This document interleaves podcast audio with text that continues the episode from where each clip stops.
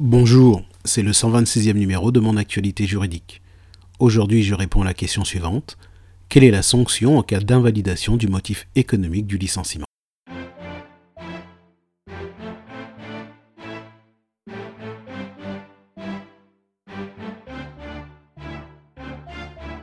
Si le motif économique est invalidé par le juge, le licenciement est considéré comme étant sans cause réelle et sérieuse. Dans ces circonstances, au terme de l'article L 1235-3 du Code du travail, sur proposition du juge, la réintégration du salarié avec maintien de ses avantages acquis est possible à condition que le salarié ait au moins deux ans d'ancienneté, que l'entreprise emploie au moins 11 salariés et que ni l'employeur ni le salarié ne s'opposent à la réintégration. Si le salarié n'est pas réintégré, il aura droit aux indemnités de fin de contrat, c'est-à-dire une indemnité de licenciement, une indemnité compensatrice de préavis et une indemnité compensatrice de congé payé.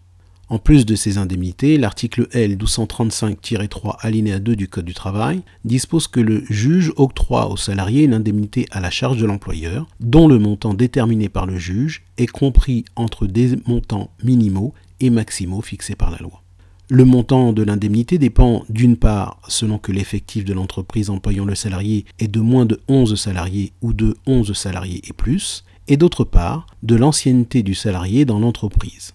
Le barème ainsi établi à l'article précité du Code du travail est également appelé barème Macron. À titre d'exemple, pour un salarié qui était employé dans une entreprise avec un effectif de moins de 11 salariés et dont l'ancienneté était égale à 2 ans, L'indemnité minimale est de 0,5 fois le salaire brut mensuel et l'indemnité maximale est de 3,5 fois le salaire brut mensuel. En revanche, pour un salarié avec la même ancienneté mais dans une entreprise employant 11 salariés et plus, l'indemnité minimale est de 3 fois le salaire brut mensuel et l'indemnité maximale est de 3,5 fois le salaire brut mensuel. C'est la fin de ce flash briefing. Si vous avez une question juridique ou vous recherchez la définition d'un terme juridique, Prenez le temps d'activer la skill Mon assistant juridique sur votre enceinte connectée Alexa ou bien sur l'application mobile Alexa de votre téléphone portable. À demain.